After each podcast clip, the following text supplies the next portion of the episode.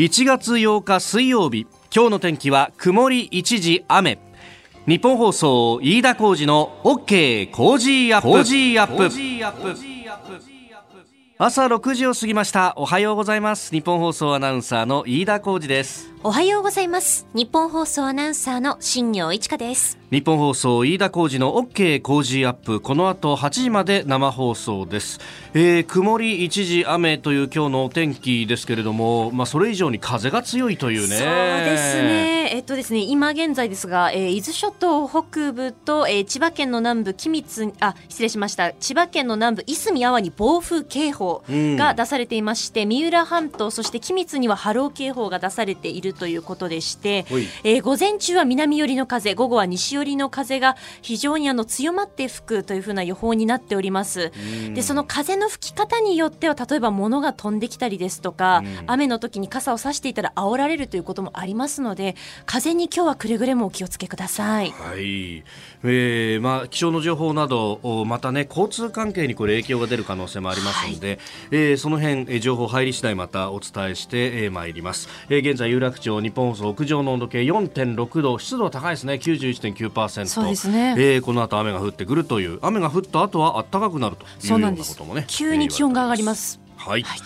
さああ仕事始めからあまあね昨日がっていう方もいらっしゃったんですかね。まああ3日ないし2日ぐらいが経ったというところなんですが昨日私あの経済3団体の新年の合宿交換会というのの取材に行ってまいりました、はい、まああの財界のまあ大企業経営者がわーっとこう集まって、うん、まあそれだけじゃなくて、えー、総理もおスピーチをするというところでまああのー、そこにね向けて、えー、マスコミ各社も殺到してですね、えー、各企業業経営者から、まあ、今年の見通しを聞くというような。でこれがですね見通しを聞くといってももうあの延々立ち話を取るみたいなところなんですよ。そうですよね。ね、うん、で大体あのホテルの大宴会場で、えー、行われると。でその大宴会場の入り口の手前のところの、まあ、ある意味前室みたいなところに、えー、各社ひしめき合うという形になるんですよ。ほうほうでまあ大体そういうところで一番こうスペースを取るのはテレビの方々で、まあ、大掛かりじゃないですか、うん、カメラがあって照明があって音声さんがいて。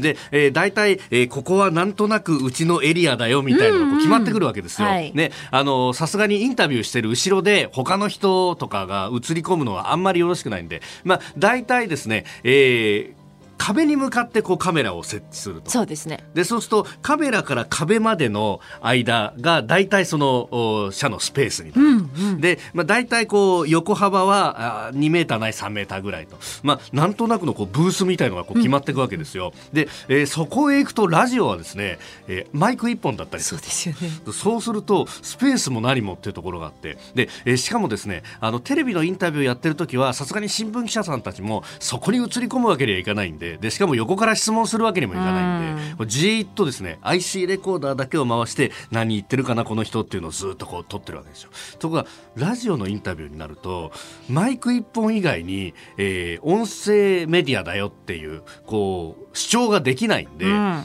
あテレビ終わった OKOK と。じゃあ、あの、俺たち質問できるぞって言って、大体ラジオのインタビューが始まったところで、新聞記者さんたちにも質問しようとするんですよ。ところが、新聞記者さんの質問をうちのオンエアで流すわけにもいかないんでいかないのであの何人かいれば止めるんですけど一人でインタビューしてるとごめんなさいうちラジオなんでって言ってこうちょっと見学な雰囲気になってですね。難しいですよねこれはね。しかもこれまた技術革新が進んでですね、はい、マイクで撮るんだったらまだいいんだけど、うんうん、その最近あのスマホで撮れちゃうわけですよ。そうスマホで撮ってそのまますぐあの報道部に素材送れちゃうんですよねポンって。あの方が手軽な上にあのことによってはあの方が音が良かったりなんかするのそうなんですよ。ところがさスマホだけ一個こう出してて、はい、そしたらもう完全に新聞記者さんの取材と変わんないわけよ見た目は。そうです。だそうするとさもう横からどんどんどんどん質問が来てさ、うん、もうしっちゃかめっちゃかみたいな。もうねあのそんな中で昨日はやってました、まあ、大体あの1時間ぐらいが勝負で、うん、えー、そこでなんとか取り切らなきゃいけないって言ってですね何人か手分けをしたんですが、まあ、あのそのインタビューの一部もですね後ほどまた、えー、7時40分過ぎの、まあ、今日はね、えー、高橋洋一さんがコメンテーターですんで、はい、ええー、経済の見通しを聞くところで少し流せればなとも思っております。さあ最新ニュースピックアップいたします。スタジオ長官各紙が入ってきましたが今日は紙面はバラバラという感じですね、えー、特集で一面を組んでいるところもありますし、えー IR については産経新聞が一面トップです。IR 汚職秋元容疑者再逮捕へということが出てきました。まあ収賄その総額が1000万円規模に、えー、膨らむというようなこともあるようであります、えー、また下地議員、えー、この方は日本維新の会の方ですが離党届を出したということ。それから、えー、千葉市が IR、まあ、統合型リゾートの、まあ、誘致に手を挙げようようと手を挙げるのかというふうに言われてましたけれども、えー、市長がえ、ー、もう今回は降りるんだというようなことを表明していると、まあ、いろいろとこう動いてきております。えーまあねえー、これに関してというのは、まあ、まずは検察の、ね、地検特捜部の捜査を見守る以外の方法はないというところですけれども、まあ、これを入り口にして、まあ、あ中国企業はかなり、えー、広範囲にわたって政界にえ、えー、いろいろとお金を配っていたのかというあたりが、まあ、どこまで伸びるのかというところです。ね、えー、今のところ、まあ、5人プラスアルファというところで、名前が出てますけれども、名前の出てないところで何人ぐらいいるんだと、まあ一説にはなんか30人ぐらいに配ったんだみたいなことを、もう報道されてますけれども、まあそういった名前は出てこないと。まああの基本的に与党の方が多いんですが、まあ IR 議連の中にいたということで、この下地幹夫さんにもお金が渡っていたと。えー、ただ、まあ、えー、下地さんは日本維新の会の方、えー、他の人たちは自民党ということを考えると、下地さん先に、えー、もらってたたということをこう言ったというのは、えー、やっぱその辺会派党派の違いというものが如実に出たのかなという感じもございますが、まあ、これは捜査の行方を見守りたいと思います。えー、それからあの気になるところですが毎日新聞だけがちょっと報じてるんですけれども、まあ、あのイランとアメリカの関係というのは非常に緊迫してきております。まあ、それによって、まあ、自衛隊の、艦艇あるいは航空機を、まあ、中東方面、えー、特に、まあ、ホルムズ海峡の中までは行きませんけれどもペルシャ湾あ、えー、ごめんなさい、えー、オマーン湾であったりとか、まあ、あの辺りの海域、まあえー、に派遣をするというようなことが出ております、まあ、これは年末に閣議決定をすでにされていてで今のところその方針には変わりはないと。あの年始にちょっと自衛隊の関係者にも挨拶をしに行っていろいろ話も聞いたんですが、まあ、今のところ特に、えー、変更するようなこともないしもう粛々と準備をしていくんだというようなことも言っておりました。で、えー、その中でですね、あのー、これ派遣をするとなって今回、あのー防衛省の設置法の4条18号調査研究という名目でいくわけなんですが、まあ、調査研究だとまさにその調査や研究をしますんで、えー、自分たちの身を守るという、まあ、緊急避難だったりとか、まあ、そういったあ事故の生存をね、えー、守るという以外にはなかなかあの武器が使いづらいと。というか使えないと。まあ、あの、相手リーバーですね、日本の戦績の船であるとか、日本に関係する船をじゃあ、えー、実際現場で守ろうとしたときには、えー、調査研究で行ってる場合になかなか武器が使いづらいということもありますんで、まあ、その辺の、何か起こった時にどうするんだというのをこれ事前に決めておかないと動けないと。で、えー、特に、えー、他国の軍隊と違って日本の自衛隊というのは基本的にやっていいものリストがあってそのやっていいものリストの中しかやっちゃいけないと。他の国はですね基本的にやっちゃいけないリストがあってやっちゃいけないこと以外は目的を達成するためには何使ってもいいから全力でやれっていうのが。まあ普通はそういうですねネガティブリスト方式というんですがこの方式じゃないとやれることをだけを事前に想定してそれしかできないということになると不測の事態が起こった時に対処ができないっていうことになってしまいますんで、本当はそこの根本を直さなきゃいけないんですが、これは、えー、憲法9条の陸海空その他の戦力を認めないというところが引っかかってきますんで、えー、まずそこで、えー、できづらいと。で、えー、なので、事前に、え細かく細かくどういうことやるのかなっていうのを決めとかなきゃなんないと。で、そこで、あの、今日からですね、えー、幹部学校で、えー、海上自衛隊の幹部学校というのが目黒区にあるんですが、そこで、えー、高校を確保するための、頭上演習を始めると。まあだからこれ演習で、えー、ケーススタディを重ねておいて、こういう時はこうする、こういう時はこうするっていうのをやっとかなきゃなんないと。で、これがあの、毎日新聞の第三社会面にですね、こう、ちょっと小さく載ってたんですけども、あ、これは非常に大事な、あことだなと。で、えー、頭上演習そのものは非公開なんですが、えー、海上自衛隊だけでなくって、えー、内閣官房の国家安全保障局 NSA ですね、えー、それから外務省なども参加をすると。え、これ、問題は、その、日本関係の船が何か起こった時に、じゃあ自衛隊の艦艇が行って、じゃあ守ろうということになった時に、えー、調査研究から今度海上警備行動に切り替えを行わなきゃならないと。切り替えを行うには、この内閣官房だとか外務省が当然、えー、絡むということにもなります。で、えー、ここで、え、ただ切り替えを行っても、日本の旗を掲げている日本船籍の船だったら、え、守れるんですが、日本船籍でない、えー、いわゆるパナマ船籍の日本の船とかっていうのもいっぱいあるじゃないですか。実は日本船籍の日本船って、えー、海外の、海外を航行する貨物だとかを運ぶ船の中でたった1割ぐらいしかないと。残りの9割は実は日本船籍ではない日本関係船舶。で、えー、それを守るためには、えー、実は海上警備行動でも強制力のあることはできないということがこれ法律の壁としてあるんで、えー、本来はあそこにこの情勢で派遣するるんだったらそれも含めて特別訴訟を作るなりした方がいいと思うんですが、えー、国会がそれを果たして議論してくれるのかどうか、えー、20日からとされてますけれども私はそこを期待したいところだと思います。あなたの声を届けますリスナーズオピニオン、えー、ニュースについてのご意見をお待ちしております。今朝のコメンテーター数量政策学者高橋洋一さんです。取り上げるニュースですがゴーン被告アメリカとイラン韓国、えー、それから憲法改正さらに経済の見通しというところを聞いていきます。あなたの声を届けますリスナーズオピニオン、えー、中東への自衛隊派遣についてもいろいろいただいてますね。ガレオンさんツイッターです。戦績が日本でない日本関係の船舶をどう守るのか、えー、自衛隊中東派遣の最重要ポイントはそこですなと。いやまさにそうで。それこそあのこの間あ船にね、えー、穴開けられたっていうのが、えー、そちょうど総理がテヘランに訪問している時にありました、えー、あれはあパナマ船籍の、えー、日本関係船と、えー、日本の、まあ、船舶会社オペレーターがやっているんだけれどもパナマ船籍でしかも船員さんもほとんど日本人がいないというのを国内法で一体どうやって守るんだっていう話になるので特措法が必要だと、まあ、もっと言えば、えー、憲法を改正して、えー、きちんとした活動のできる形にするというのが一番いいんですけれどもただ憲法改正するだけで、えー、予算は今みたいなギリギリ切り詰めるみたいなことをやってると結局形だけ作って魂が入らないということにもなりますんでそこから含めて抜本的に議論しなければいけないんですが果たしてそれができるかどうかなんですよね。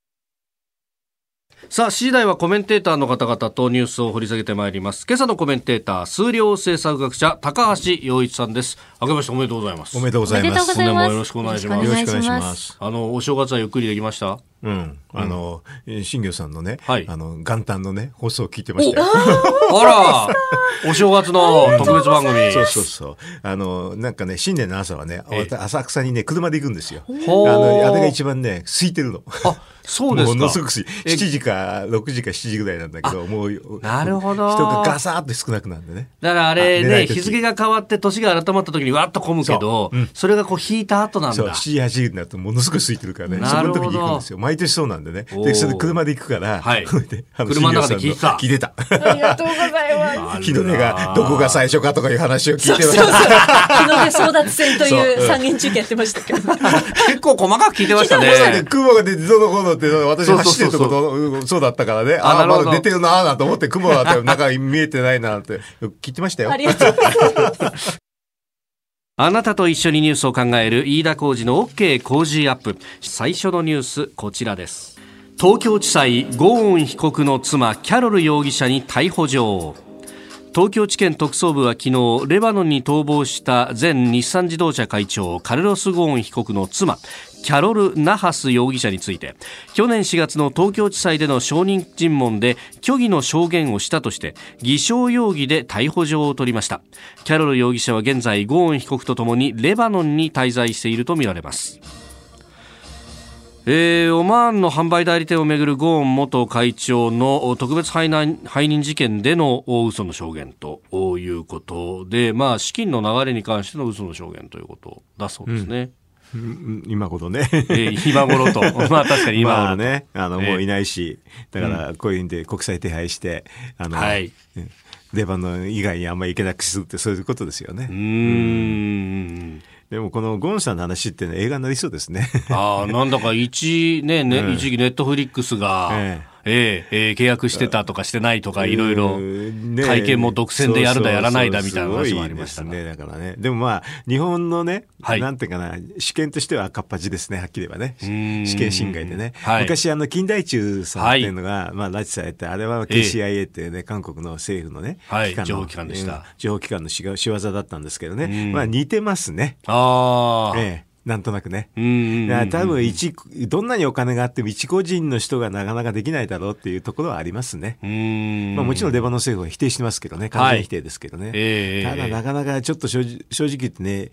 どんなにお金があってもなかなか難しいでしょってところはありますよね。まあね、それこそあの、フランスの外務大臣が言ってましたが、うんうん、えー、パスポート、フランスのパスポートを確かに持って行ったけれども、うんうん、それを使ってレバノンに入ったわけじゃないと。使われた形跡はないというふうになってますね。うんうん、まあでも、ひょっとしたらフランス政府も、はいかもしれないし、こういうのは分かんないですよね。誰がね、はい、あの、本当かっていうのはね。ね今のところは民間軍事会社の関与っていうのはこう言われているところで。まあ、それは間違いないでしょうけど、ね、えー、それはまあ少なくともミニマムとしてあるんですけど、はい、その他にプラスで、うん、あの、国と国の話ですからね、はい、国家が介在してないっていうのはなかなかね。あと、KCI と、あの、近代中さんの時も、韓国全く関係ないって言ってたんですけど、はい、後になるといろいろとボロボロ出るんですよね。うん。うん、これも今回もそうかもしれないですよね。でもちょっと情けなかないと思ったのはね、はい、GPS って、あの、先ほど、えー、あの、ほら、スマホの話でやったでしょ、ね、話うん。はい、ななんでないの？アメリカだってあの、ファーベイのあのね、あの CEO の、うん、ね、まあ、GPS つけられてたわけでしょ？はい、だからあんなの同じの使えばいいだけでしょはっきり言って。それで、あの、費用も全部、あの、なんか、あの、本人の費用負担なんですよね。ああ、ね、なるほど。うん。だからあれはまさしくね、うん、あの、ゴンさんお金あるんだから、はい、あの、お金は全部持ってくださいよって言えばいいだけの話で、それで、うん、保釈条件でゴンさん自ら出してたんですよね。そのようですね。それどうして東京地裁が、それを金つけたのわからないですよ、正直言うと。もう言ってんだったらそのままね、GPS、GPS つけてもらってやればね、はい、どこにあるかわかるで、今だってスマホだってみんな、あのね、先ほどね、宣伝、あの、で話でね、はい、どこにあるかわかるんだけど、えー、まあ、あの、使って、ねうん、使ってますからね、うん、で。私もスマホを落としたことあるんですけどね、それでね、あの、探しに行きましたよ。ああ、そうですね、GPS で辿ればね、ある程度まで行けるし。そうですね。まあ、タクシー会社にあったんでね。なるほど。タクシー会社にすぐ電話してね、あるでしょって言ったら、そうですって言ってた。だから、ね、そんなので今の簡単じゃないですか。うん。なんでやんなかったんですかね。っていうことになりますよね。不思議しょうがないです。あれだったら居場所からずれたら、ね、ピピピってなるから、あの、簡単じゃないですか。これで少なくとも、あの、自宅から出たらすぐわかるでしょ。ええー、不思議ですね。ねで、まあまあ、その辺、こう、心配になったっていうのもあったのか、うん、まあ、あの、民間のね、探偵さんがずっと四六時中つけてたみたいなことはありましたが、結局それも、あの、プライバシーでやめろって。言われてね、それでやめちゃったでしょ？で、やめた、その日に、逃亡しただってそうじゃないとほら年末年始終わっちゃうじゃないですか まあ、あと情けなかったのはあれですよね、通関ですね。通関が職員がいなかったって話でしょ。はい、で、年始で休んじゃいかんね。皆さんのようにね、仕事しないとね。うん、やっぱりこういうところに、ね、うん、出てきたっていうのは。ね、まあ、まあでも、うん、こととさにいろんなこう、問題点を今回これあぶり出しましたよね。なんか今度東京オリンピックでたくさん来られるんでしょはい、外国からね。まあ、プライベート元から私もちょっと聞いたことあったんですけどね。ええ、あの、通関しないよと。あの、大きい機械だと、あの、通れないから、ないよってだけど、うん、昔聞いたことありましたけどね。え、やっぱり、あの、金持ちの人だからそんな何も悪いことしないって前提になったかもしれませんけどね。今回これでね、はい、あの保安検査っていうのはもともと今あの航空会社は義務になってるんでしょ、はい、であれなんかアメリカなんかはね確か公務員がやるんですよ。ああなるほど、うん、うん。そのくらいね。うん。日本もそういう仕組みを取り入れた方がいいのかもしれません。ね。はい。おはようニュースネットワーク。取り上げるニュースはこちらですアメリカとイランの対立国連事務総長が今世紀最大の緊張と声明を発表。国連のグテーレス事務総長は6日アメリカとイランの対立について地政学的な緊張は今世紀で最も高まっているとの認識を示しました。また両国に最大限の自制を求めるとともに関係各国に緊張の緩和に取り組むよう呼びかけております。えー、アメリカとイランの緊張、このところ連日これが報道されておりますが、まあ、革命防衛隊のスレイマニ司令官の無人機による殺害から始まって、えええ核合意もこれどうなるんだとかいろいろ出てますね、まあ、今のところ核合意の話でしたらね、まあ、あの外交の話ですからね、なんか軍事的なアクションがないから、まあ、まだいいんですけどね、はい、まあ、ちょっと、えー、っとあれですねイランから見ると国民的英雄なんでアメリカから見るとテロリストなんでね。はい、あのどっちの側面を見るかによって違うんですけど、まあ、いつも外交ですからね、絶対意見がち、うん、あの違うに決まってるんですよね。でもアメリカが見ればテロリストであることは間違いなくて、それでアメリカ人が、まあ、殺されちゃったわけですよね。だからそれでそういう報復だっていうことなんでしょうけどね。まあ、あの、なんかここで報道するときに、英雄だという、そこの側面だけじゃなくて、要するにアメリカの見方はテロリストなんだっていう、両方ちょっとあるってことは認識しておいた方がいいですね。で、一方ででも、あの、アメリカもイランも抜き差しになる政治情勢もあって、イランですと、はい、まあ、2月に選挙があったりしますよね。だから弱気な話はあんまり見せられ、短期的には見せられない。はい、ただし、長期的には戦争したら不利ですからね。あのそういうふうに時勢も働くでしょってという微妙な状況ですよね。はい、アメリカはアメリカの方で、まあ、トランプが弾劾されてますからね、弾劾された後ってクリントンもですね、攻撃、えー、あの目を、国民の目をそらすために海外への攻撃ってよくあるんですよね。それもやってるって、あと11月に大統領選挙あるんで、はい、でやっぱりオバマとの違いを言いたいでしょうからね、これはもう結構強気でかもしれませんよね。はい、だから、まあ、そういうことを考えると短期的にはちょっと軍事衝突あるかもしれないけど、長期的に全面戦争見たくならないような努力をみんなが、いろんな国が払ってるって状況ですね。うんまあ、確かにね、全面戦争ということにまでなると、かなり大規模なオペレーションになると、大変ですよね。あの、湾岸が出て、もう日本なんか大変なこと、あの、要するに原油が入ってこないっていうのがね。はい、まあ、備蓄は230日あるのかな。だから半年以上あるんで、当分は大丈夫なんでしょうけどね。えー、そこを超えるような話になった時には、日本関係税ものすごく大変になりますよ。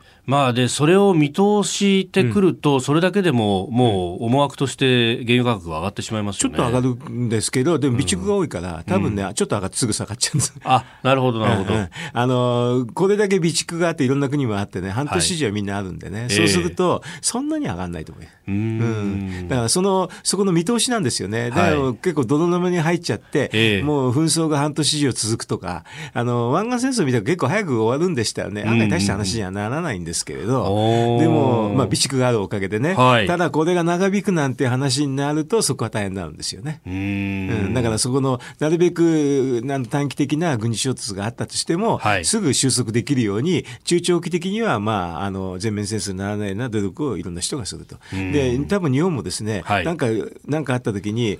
あのイランとあのアメリカと両方と話できるのは日本しかいないから、だから多分日本に話ね、もイランを持ってくると思いますよ。それはアメリカに伝えるって、それだけぐらいですけどね、えー、あのそういう役目は日本が果たすで果たせると思いますけどね。うん。まあ、今回、その年が明けてすぐにスレイマニ司令官の、まあ、殺害があったと、で、えー、日本政府はしばらく公式の何かっていうのは出さず、であの週明けの総理の会見の中で、まあ、あの事態の注視、そして自制を求めるという発言はありましたが、あの一貫してなんかずっと抑指摘というか、あの自制的なところにスタンスは終始してますね、はっきり言うと、まあ、あのアメリカの立場に立たないし、イランの立場に立たないっていう独特な、あのポジションなんですよね。だから有志連合には参加しないだろうし、はい、しないし、だからそういう意味ではあの抑制的な方がいいと思いますけどね。あの他の国みたいにアメリカにつく国はすぐもう攻め出したりするんですけどね。イギリスなんかそうですそうですね。だからそうじゃないっていう、そこははっきりして、そうじゃないんだっていうことを、その出すタイミングでも、まあ、測ってるんじゃないですか。うん,、すぐ出して、なんかあれですよね、はい、あの、イランの方に、あの、なんかアメリカについてるふうなイメージになって、が定着してると日本として不利ですよね。うん、うん。まあやっぱそこはシェール革命でエネルギーは、うん、まあ基本は安泰のアメリカと。日本は違うんです9割ぐらい依存してますからね、はい、アメリカどちらかというと、あそこで紛争があって、エネルギー価格高くなってもちょっと OK ぐらいですから。まあ、ペイしちゃうよね、特にシェールの方々は、トランプだったらやりかねないですからね、もうそれはあのアメリカの国内考えたときに、もう中東はちょっと紛争はでもいいよというくらいでしょ？ええええ全部あのエネルギー輸入してたらそんなにあのしもうちょっと深刻だと思いますけどね、そうじゃないですよね。でロシアの方だってちょっとエネルギー価格上がってもいいよぐらいレベルでしょ？ああ、うん、ロシアはそうですね。そうそうガスとか石油に抑える人今今いないんですよね。なるほど、えー、それはそれは怖いんですよ。うんうんでヨーロッパ各国に頼ろうとしてもなかなか頼りないと、まあイランからするとそういうふうに見えますね。だってヨーロッパだって今ブレグジットとかそういうとこじゃないかもしれないでしょ。ああ、だからそうするとまあ日本アメリカに話つ伝えるのは日本が多分一番いいと思いますよ。だからその日本はその位置をあの認識してるから経験にいろんなことをすぐ反応しないっていうのがいいと思いますけどね。まあ世界のこう主要国で考えると、そうすると、まあ、調停をしようというふうに出てくるのは中国か日本かぐらいになるけど、中国は無理でしょ。アメリカとの関係はね。うん。だからそうすると、日本に話した方が通じるというふうに思うでしょう。で、調停はしてそこまで思ってないかもしれないけど、はい、少なくともチャンネルの一個としては、イランは日本を意識してると思いますけどね。うん。まあ、だからこそ年末にロハン大統領来てる。そう。だから、日本もそれがあるからすぐ話、すぐ意見を言わないし、はい、ちょっといつも引いてて、いろんな国のを見て、一番真ん中のところをボンって言うってことが一番いいんですよ。後出しじゃんけんのはこれは絶対いいと思いますよ。いろんな国を見てで、真ん中狙えばいいじゃない。はい、これ最初日本がスッて言ってたらね、他の国は全然違う話になったら真ん中にならなくなるかもしれないじゃないですか。うん、真ん中って意味はイランとアメリカの真ん中。真ん中。真ん中だと思ったところがアメリカに近かったみたいなこと他の国が全部そうになってね、で出ちゃったら、先に言っちゃったら取り消しつかないじゃないですか。これ後出しじゃんけんの方がいいと思いますから、何にも意見を言わなかった私は、それは外交的には正しいと思いましたよ。なるほど。うん、そんな中で、あの、海上自衛隊の艦艇、あるいは航空機を、まあ一応出すと。出すんだけど、特措法が出てないから、はい、あれ、護衛で、護衛できないですよ。調査研究ですからね、外で見てるって、どっかから見てるってだけでしょ。まあ、そうですよね、緊急避難と、うん、事故の生命を守るっていうね、うん、えー、正当防衛以外では武器使用は基本できないと。いやもうそんなの、だから、外から見てるってレベルでしょうけどね、だから本当、本来はあの日本のポジションをきちんとやるためには、特措法ね、はい、最低特措法、特措法できちんとした対応できるようにしとかなければ、去年の臨時国会、いけなかったんですけどね、外交委員会かなんかで桜を見る会になっちゃってるからね、話にならないですよ。はい、うん、そんなのはもう外、あの外外交委員会かなんかで、ね、特措最低特措はい、きちんとした日本のポジションを確保するってことをやらなかったらだめだったですね。うん。ちょっとまあ、今からでどうですかね。ね。だからもうしょうがない、見てるだけですよ。うん。まあでも、後からでも作って切り替えるっていうふうにやれば立派なもんですけどね。だってこれ、行く自衛隊の人は大気の毒ですよ。そうなんですよね。今日から、気の毒ですよ。ね、今日から頭上の演習が始まるっていうことですけど、うん、まあでもやれることが限られてる中で事態はどんどん変わっていく。見てろって話でしょ？現場無理ですよ。そうですよね。一番気の毒だと思う。うんえー、そしてもう一つのニュースですが韓国のムン・ジェイン大統領が新年の演説で北朝鮮との関係改善を訴えと一方北朝鮮は今日金正恩委員長の、まあ、誕生日だということで何かあるんじゃないかということも言われております。これね、あのまず昨年になんかの会議が1日で終わるのが4日間も続いたというでしょ。あそうですね。あれがもうまずびっくびっくりこうっていうかね、はい、びっくりなんですけどね、えこれでずっと金正恩の時からやってた新年の辞って言って、一番最初に挨拶があって、それがなかった、これ、何なのっていうレベルですよね。どちらかというと、北朝鮮の体制の中がどうなってんのって、不安になってしょうがないっていうレベルですよね。一説によると、あの非常に金正恩の健康状態が良くないっていう人もいるし、それはどうなってんのって、だから逆に言うと、そのあたりをアメリカがちゃんと掴んでるから、はい、中東の方に力注げるということもあるかもしれないし、要するに二面作戦は絶対取れないんで、はい、でもうあの北朝鮮は、まあ、当分の話は、あの金正恩も出てこられないだろうというふうに踏んでれば、中東の方に行くのは分かりますよね。でひょっとするとでも、金正恩の方があの健康状態がもしか本当であればね、はい、抑えが効かないから、変な話があるかもしれないなっていいうふうにも思いますけどね。まあ、現場の軍の暴走であるとかっていう。そうえー、そういうこともある。よ。あのちょっと現場であの米中の話が一生懸命やってたんですけれど、はい、現場の交渉がすごく強気だったんですよね、北朝鮮の対応が。ちょっと不思議だったですよね。普通はあんだけ強気にはならなくて、ええ、最後はあの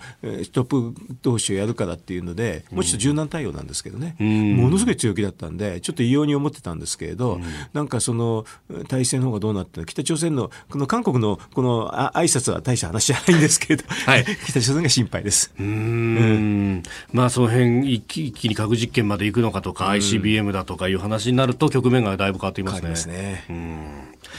えー、この時間数量政策学者高橋洋一さんとお送りしてまいりました、えー、日本放送でお聞きの方この後も高橋さんにお付き合いをいただきます、えー、以上全国のラジオ局21局を結んでお届けしました。おはようニュースネットワークでした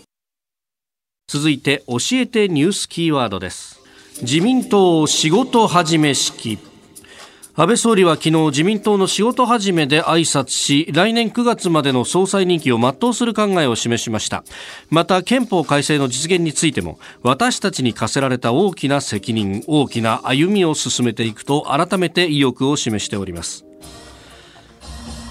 まあ、総裁の任期は21年、えー、来年の9月までということで、す、で、うん、に、えー、折り返しても過ぎてますんで、まあ、今後、おどうなっていくかと、うん、ね、えー、解散をして、うん、勝った暁にはもう一期やるんじゃないかみたいな話もあったんですが、う ん、一応そこを打ち消すというような、格好になったの？か。うん、まあかね、はい。でも解散は今年しないとちょっと来年大変になっちゃうんですよね。うん だから多分解散のしどきは今年なんでしょ？はい。であのまあ冒頭解散はもう多分それはないでしょうけどね。えと国会でねあの要するに補正予算通してから冒頭はないでしょうけど。はい。でもチャンスはいろいろありますよね。あの予算が通ってった後とか、はい、今年度予算、あ、来年、今年度予算が通った後とかね、ええ、あとオリンピックの前はちょっとやりづらいかもしれないけど、オリンピックの後はもういくらでもできますよね。うん、あまあ臨時国会で解散かみたいなことは、最初にね、選択肢として秋解散みたいなのは、ああ、それは十分あるでしょ。う。要するに、あの今までのなんか衆議院任期だと大体2年半だからね、だからそのと、はい、そのくらいなんですよね。3年ぐらいになると追い込まれ見たくなるから、なかなかできにくくなるんで、そうすると今年の年後半なんかはもう、ものすごいチャンス満満載ですよ。まあ、ビュービュー風が吹く。うん。まあ、景気も悪くなってるだろうしね。というで、消費税やっちゃって、はい、これで、まあ、いろんなのがあるから、悪くなるだろうから、いろいろとやり、やり、あの、解散を打つ口実は山ほど出てきますよね。うん。まあ、その辺、解散も睨みながら、うん、まあ、のことになるんですが、まあ、一方で、その、ずっと掲げ続けてきた憲法改正についてっていうのは、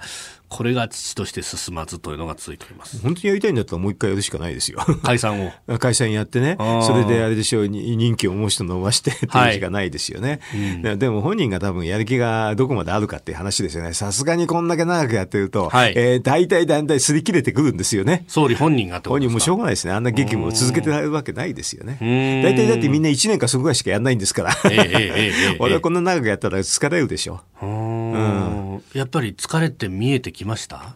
うん、ななんとなくそんな感じがする、えー、やっぱり長くやって疲れてきてるかなと、うん、だからあとは気力でね、はい、誰かもう一回やってもう一回あのもう一回やるかなっていう可能性もあるとは思いますけどね。あもう一期ももう一期だから一回挟めばいいんでしょ？っていうやつでね。なるほどなるほど、うん、あの半年ぐらい半年か一年ぐらい挟んで,、はい、でその間あの、ね、好きなゴルフで行って海外で外交しながらあのそれでエネルギー充填してもう一回って可能性ある方とは思いますけどね。プーチンメドベージェ方式みたいなもんですか？いや、意図ししなくてもそうなっちゃうとかね。自然に、あの、やっぱり、あの、なかなか余人を持って変え難いって。多分外交は余人を持って変え難いとは思いますよ。ああ、うん、まあ長くやるメリットは外交の部分というのは非常にあるというふうには言いますね。圧倒的にありますよね。だってみんな新顔ですけどね。はい。ずっと古くからいるっていうのは強いじゃないですか。それでメドケがいなくなったらもう世界のリーダーの中で最長ですよ。ああ、うん、そうですね。G7 各国の中では。うん、だからみんな、うん、あの時はああだったってすぐ言えるじゃないですか。大体こういうのってな長くいる人の方がいろんなこと言えるんですよね。だんだん発言権が出てくるってこと、ね、出ますよ。それはだって過去の経緯分かってて、みんな初めましてっていう人ばっかりでしょ。はい、いや、全然そうじゃないんだから。うん、だって業界でも長くいるとそうでしょ。うん確かに。年季みたいなものっていうのはね。ありますよね。それは世界共通ですよ。うん。まあ、あの、そうすると、レガシーみたいなね、話が長い政権だと出てきますけれども、うんうん、どうですか？まあ、憲法改正できるかどうかは。できたらすごいと思うし、今までできてないのは間違いないですから、誰もね。ええ、私でもね、あのね、うんと、安全保障法制はもうすごかったと思いますよ、はっきり言うん、はい、あれ案外わからないんだけど、うん、なんか憲法改正に匹敵するような話だと思いますけどね。集団的自衛権を認めた。当たり前なんですけどね。当たり前できないってかったから、ええ、うん、まあ国連憲章にも書いてある当たり前ではあるんですが当たり前であんなの否定したら否定したとしたらびっくりするくらいの話ですけどね。でもそれを一応やったんだから、はい、あれはもう大きな話だと思いますけどね。人によっては、うん、まあ現行憲法の中で、うん、まあある意味最大限こう広げて、こうここまで解釈をしたと、そうなると、かえって憲法をこれ改正しなくてもいいじゃないかっていうふうになってしまうじゃないかと逆に言うとね、はい、今度の憲法改正って自衛隊認めるだけでしょ、えー、別に、えー、今と変わらないんですけどねっていう意見もあるんですよね。まあ総理もあの 一部ねあの変わらないんですと。いうの心ないですよ。おっしゃったりもします。何が変わるかっていうとね、えー、あの憲法学者がね、はい、講義が変わるだけですよ。あ 憲法学者の講義がね、はい、解説しなきゃいけなくなるじゃないですか。自衛隊合憲ですって絶対言わなきゃいけなくなるじゃないですか。なるほど。憲法学者の6割が7割やで今まで自説を変えなきゃいけないでそれだけですよ。今までは違憲だと。憲法あの自衛隊の存在そのものが違憲であると。まあ授業だけではそういうに言えるでしょ？ええー、うん、だからそこに学生もそれで答案書くんですけどね、はい、それはもう全く嘘だってみんな知ってるわけだ社会人になった途端に戻って帰るわけですけどね。うんうん、それがな普通になるって。だから憲法学者だけが反対するんじゃないですか？この。授業同じ授業ができなくなると。なるほど。えー、今日のキーワード自民党仕事始め式でした。続いてここだけニューススクープアップですこの時間最後のニュースをスクープアップ経済3団体が新年祝賀会を開催。米国経済そのものが、まあ、まだなんとかなってる間はいいと。しかしながらアメリカの経済がですね厳しくなるぞというようなことをやっちゃうと、はい、これはあの日本の経済にも相当きますよね。それが一番今回出たのが中東政策ですよね。サントリーホールディングスの新浪社長のインタビューの様子をお聞きいただきました。えー、経営、日本経団連経済同友会そして日本商工会議所の経済3団体が共催する新年の合宿交換会が、えー、昨日東京都内のホテルで開かれました経済の先行きについては去年から続くアメリカと中国の貿易摩擦消費税増税に加えて年明けからはアメリカとイランの対立が激化するなど波乱含みでオリンピック・パラリンピックが終わった後の景気後退へのの懸念も指摘されております。まあ、あの、経済見通し待ちましという感じで、中には明るいぞという人もいましたけど、全体的にはちょっと、こう、雲が垂れ込めてるかなというようなね、感じもありました。この経済団体の、はい、会合に行った時、消費増税の話ってあんまり出ないんじゃないですか？あんまり出ないんですよ。だって聞いてもね、そんなに答えない答えないでしょ？だって消費増税賛成しちゃったんですから。まあ、だからそういうね、消費増税してどうなったかっていうと、10月と11月1月の経済指標見たらほぼ全敗ですよ。はい。それはいいはずがないですよ。でこれはずっと続きますから。1年も確実に、1年以上ですかね。はい、あの、前の時に3年ぐらい続いたんですけどね。えー、3年ぐらい続きますよね。影響がね、えー、で、出るでしょ。はい、で、そうすると、まあ、今年の年末ぐらいになると、えー、結構きつい状況ですよね。うん。いよいよ効いてくると。で、それオリンピック終わったからどうのこうのってレベル以前に、はい、その、オリンピックの景気っていう以前に消費増税してるから、もうそこが悪くなってるんですよ。で、それにオリンピックの、あの、需要の剥奪がね、あると、さらに追い打ちをかけると。で、それにさらに追い打ちをかけるのは世界。の情勢だって、うんはい、でも日本は内需の大きい国なんでね、はい、一番最初に経経済やるときに、やっぱり消費増税が一番大きいですよ、はっきり言えば。うん、消費増税大きくて、もうベースラインがすごく下がってる上に、オリンピック特需がなくなって、それに海外があるって、そういう感じですよ。海外の話になると、もうたくさんありすぎてね、あの最初にすぐ出てくるのは、確実だ結構大きかった、大きいのが米中ですよね。はい、でこれはアメリカの11月の大統領選挙までは本格解決がないですから、うん、そこまでは大変です。であとブレグジット、これも確実ですけれど、1月にでブレグジット、EU 離脱するんで、はい、えー、とイギリスの GDP はこれで何パーセントか落ちますからね。えー、まあ、だからこの欧州経済が悪くなるに決まってますね。で、さらに、えっ、ー、と、日本の関係だと日韓関係っていうのもありますよね。これ良くないですよ。はい、だから日韓関係だって文在寅が辞めるまではなかなか解決しませんからね。で、あの、それを話は確実に分かってたんですけど、さらにそれに追い打ちをかけて、場合によって一番ひどくなるかもしれないのが、このホルムズ海峡の話ですよね。中東。中東の話。イえー、だからアメリカはもうホルムズ海峡があって、オイル価格が上がっても多少、ラッキーぐらいにしか思わないんですけど、日本と、中国が一番きついんですけど、日本はきついですかね、ホルムズ海峡、もしくは封鎖されたら最悪ですね。まあ、備蓄が200日あるから、そこは持ちますけどね、それ以上になるっていう展開になったら、すごく大変になりますよね。うん、まあ、原油の8割はそこを通ってきていると。そうですよね。だからどうすんですかねってレベルですよね。まあ、このあ私、これあっては困るんだけど、リスク要因として挙げてたんですけどね、去年ね、はい、1月に起こっちゃったですよね。うん、顕在化しちゃったんでね。はい。これはだから、まあ、なるべくだから短期で終わってもらうように外交努力するとしか言いようがないですよね。何もないっていうのはちょっとないかもしれない。短期的にあの摩擦はあるかもしれませんね。うん、まあ、ただ日本としてハンドリングできるところっていうのはこう限られるわけですよね、これに関しては、ね、できないですね。だからなかなか難しいですよね。だからしょうがないから、なるべく早く終わってもらう、はい、最悪の場合でも早く終わってもらうって、それしかないんですけどね。うん、で、まあ、そうすると、先ほど冒頭おっしゃられた、まず内需の方で、うんまあ、防御を分厚くしておいて、うん、とりあえずはそれで回せるようにしなきゃいけないのになぜ消費増税やったってことなわけですね。消費増税やって、うん、あの補正予算で、まあ、一応吐き出してるんですけどね、はい、補正予算、本当は去年の臨時国会の最初くらいにやんなきゃだめだったんですけど、遅れちゃったから、その分だけ、あのこういうの、経済政策って手遅れになると、はい、もう2倍か3倍の中でいけなくなるんですよ。でそれだから非常に残念ですね、あの桜なんかやってたから、あの補正予算の話できない。プレッシャーかければね、多分出たんですよ。ああ、うん、もうだから、ある程度の概算みたいなものは、当然、官僚は用意してたわけで。簡単ですから、正直言うと、えー、秋の補正予算なんて当たり前ですから、年中ね、やってるでしょ、それでしあの災害被害があったから、結構簡単にできるんですよね。だから簡単にできるんだから、プレッシャーかければね、はい、あの多分出たぐらいだと思いましたけどね。これ、まあ、通常国会冒頭からまず補正予算の審議をする、はい、で補正が上がるのが2月の真ん中ぐらいですかね。えー、っとそうですね、1、2週間だと思いますけどね、そんなにはかかんないですね、中身は大しては反対ができないですから、みんな、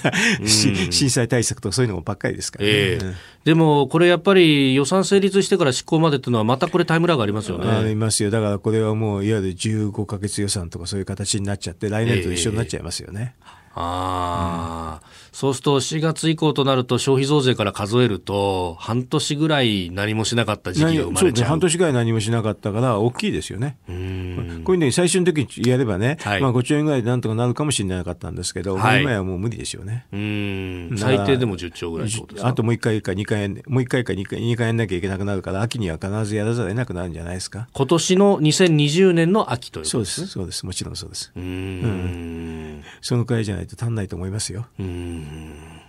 まあそうすると本当足元も含めて経済の先行きとあんまりだからよくないわけですよね。よくないんですけど経済団体の人ってどうして楽観的なの？そう表向きね、うん、なんか痩せ我慢してるのかもしれないし消費増税賛成しちゃった人たちですからね、はい、言えないですよ今更ね。うん、だからここの話聞いてて消費増税の話が抜けるから、はい、なんかちょっと変な話してるなって感じするんです。結局一番こう大きな、まあ、GDP の6割とも言われるこの内需の話をせずに、海外の話するんでしょ？ばっかりすると。うん、まあ、それは海外進出してるね、はい、あのエクセレントカンパニーだから、えー、その海外の要因が大きいのは分かるけれど、経済の話については内需ですよ、はっきり言えばね。